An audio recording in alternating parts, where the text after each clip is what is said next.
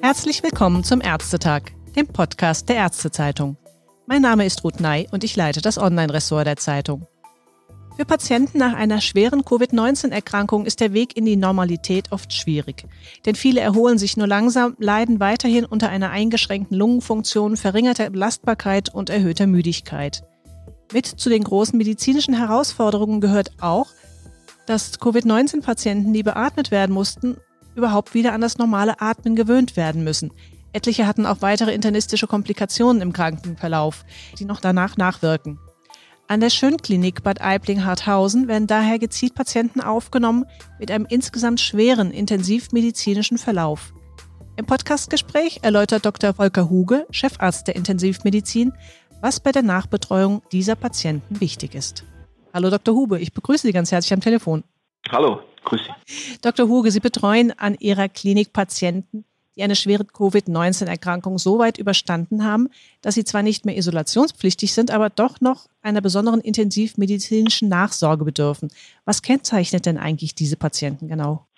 Das Augenfälligste ist natürlich, dass diese Patienten, wenn sie zu uns kommen, noch beatmungspflichtig sind. Die Patienten sind, wie Sie richtig sagen, nicht mehr isolationspflichtig, weil sie ihre Covid-19-Erkrankung so weit überstanden haben, dass sie nicht mehr infektiös sind aber sie werden weiterhin noch intensivmedizinisch behandelt. Das heißt, die Patienten kommen zu uns, sind in aller Regel tracheotomiert, werden noch beatmet und eine der Hauptaufgaben ist zunächst einmal dieses prolongierte Wienen, also das prolongierte Entwöhnen von der Beatmung sicherzustellen.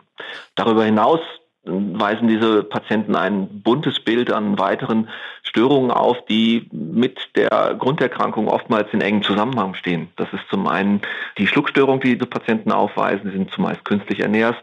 Viele von diesen Patienten haben eine Critical Illness Polyneuropathie, sind somit quasi nicht gelähmt, aber sehr eingeschränkt in den Bewegungen der Muskulatur. Viele dieser Patienten haben einen extrem komplizierten intensivmedizinischen Verlauf hinter sich, haben Bauchlagerungen hinter sich, die zu Lagerungsschäden geführt haben, typischerweise zum Beispiel an Brust oder Kinn, sind äh, niereninsuffiziент, müssen von uns dialysiert werden, haben noch Probleme in der Herz-Kreislauf-Funktion mit eingeschränkter kardialer Pumpfunktion, aber auch komplizierte Infektsituationen sehen wir mit Patienten mit Aspergillosen, die noch behandelt werden müssen, also einer Schimmelpilzerkrankung, die offensichtlich bei Covid-19 erkrankten Patienten die Lunge leichter befällt, als wir es von anderen intensivmedizinischen Patienten kennen.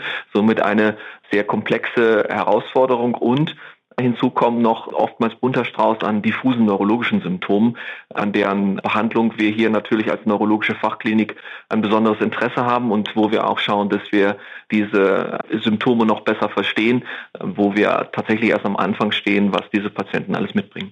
Also wirklich ein sehr heftiges Potpourri. Man geht ja etwa davon aus, dass 37 Prozent der Patienten, die stationär aufgenommen werden müssen mit einer Covid-19-Erkrankung, auch dann einer intensivmedizinischen Behandlung bedürfen. Bei etwa 22 Prozent ist dann auch eine Beatmung notwendig. Das sind jetzt einfach mal so statistische Zahlen, aber über wie viele Patienten reden wir hier eigentlich? Wächst die Zahl? Welche Erfahrungen haben Sie denn da gemacht, wenn Sie sagen, Sie spezialisieren sich darauf, Sie nehmen immer mehr Patienten auf? Genau, wir sind hier Teil eines Netzwerks im Rahmen des Katastrophenfalls, der halt auch hier in Bayern gilt. Und unsere Aufgabe ist es eben, die primär versorgenden Kliniken zu entlasten, indem wir ihnen diese Patienten, die die Initialstadium ihrer Covid-Erkrankung auf der Intensivstation überstanden haben, eben abnehmen. Und man muss ganz klar sagen, dass jetzt auch im Rahmen der zweiten Welle die Zahl dieser Patienten, die zu uns kommen, mit dieser Problematik zunehmend wächst. Wir verfügen hier bei uns über mehr als 30 intensivmedizinisch voll ausgerüstete Betten, die wir in einem großen multidisziplinären Team aus Neurologen, Internisten und Anästhesisten äh, intensivmedizinisch betreuen können. Und äh, zum Stand heute ist mittlerweile ein Drittel der von uns betreuten Patienten Patienten, die eine schwere Covid-Erkrankung durchgemacht haben sind ja auch Mandatsträger der DGAI-Leitlinie Prolongiertes Weaning in der neurologisch, neurochirurgischen Frührehabilitation.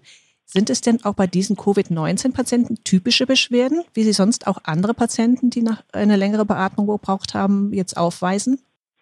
Zum Teil ist es sicherlich richtig. Viele dieser Patienten weisen Erkrankungssymptome auf und intensivmedizinische Probleme, wie sie eben typisch sind bei Patienten, die wir hier in der neurologischen Klinik Bad Aibling typischerweise auf Intensivstationen behandeln.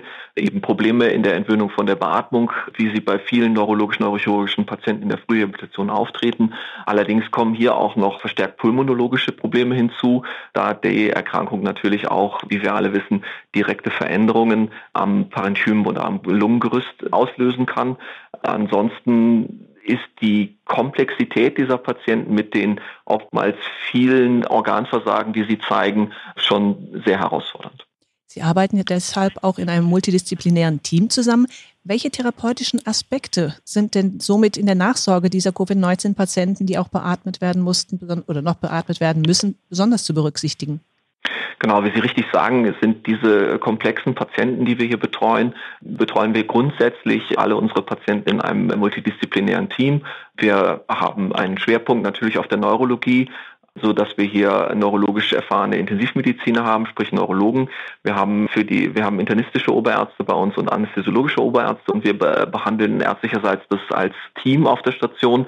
Extrem wichtig für die Patientinnen und Patienten ist eben darüber hinaus eine adäquate Frühmobilisation, um zum Beispiel auch die Entwöhnung von der Beatmung zu erleichtern. Dafür haben wir ein spezialisiertes Team hier aus Pflegetherapeutinnen und Therapeuten, Physiotherapeuten und Ergotherapie, die eben einen besonders hohen Grad an Frühmobilisation bereits auf der Intensivstation gewährleisten können, viel mehr als das in, äh, in den, bei den Kolleginnen und Kollegen in den Akutkliniken möglich ist. Aber das Team ist noch größer. Wir haben auch ein, eine große Einheit hier an äh, Sprachschlucktherapie, die eben ähm, zum Ziel hat, im Verlauf der Erkrankung die Patientinnen wieder an das Schlucken zu gewöhnen, Patienten mit künstlicher Ernährung, PEC-Versorgung wieder das Schlucken, kontrollierte Schlucken beizubringen, um die Aspirationsgefahr, die diese Patienten alle mitbringen, im weiteren Verlauf eben zu mindern. Auch ist natürlich das Ziel die Dekanulierung von der Trachealkanüle, was uns bei äh, vielen unserer Patienten Gott sei Dank gelingt. Aber wir sprechen hier natürlich auch von einem zeitlichen Verlauf von, von Wochen bis Monaten, in denen diese Patienten hier bei uns behandelt werden müssen dieses sehr langfristige Konzept, auch mit dem starken Fokus auf neurologische Komplikationen, wird denn da allgemein schon sehr genau darauf geachtet, dass es da diese Anforderungen gibt oder ist es eher noch die Ausnahme? Sie hatten gesagt, Sie arbeiten in einem Konzept in Bayern mit in Ihrer Klinik da zusammen.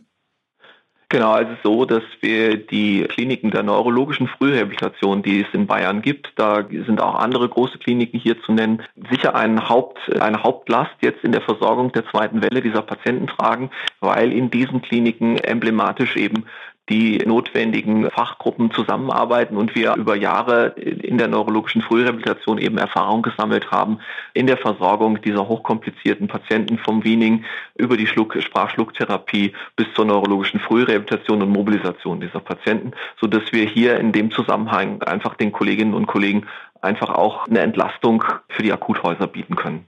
Jetzt nochmal genauer, ist das nur ein bayerisches Konzept, diese neurologische Frührehabilitation, oder findet sich das in ähnlicher Weise zumindest auch in den anderen Bundesländern?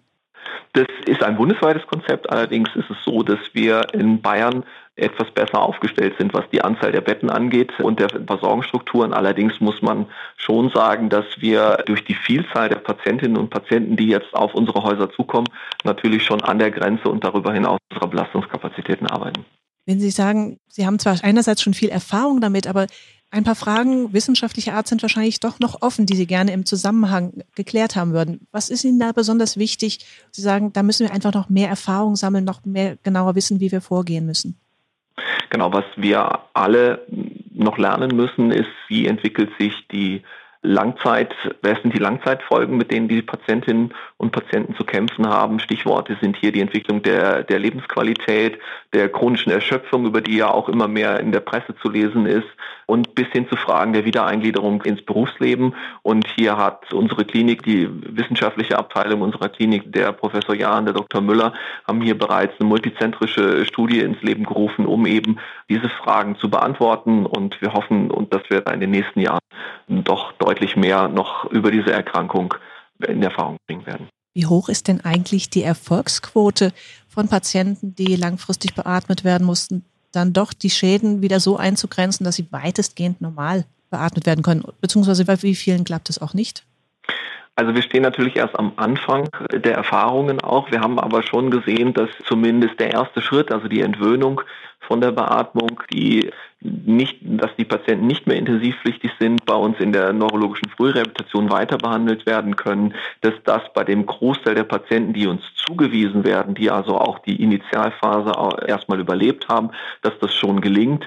Wie es dann weitergeht und welche langfristigen Folgen und Schäden auf die Patienten noch zukommen, das ist Teil der wissenschaftlichen Fragestellungen, mit denen wir uns hier im Haus beschäftigen. Da wird die Zukunft tatsächlich erst die Antworten geben. Was wären denn Ihre Forderungen noch, um die Post-Covid-Behandlungsoptionen zu verbessern? Sie sagten, Sie sind schon relativ weit. Ein paar Fragen sind natürlich noch zu klären, weil man einfach die Patienten ja erst neu kennt mit dieser komplexen Symptomatik.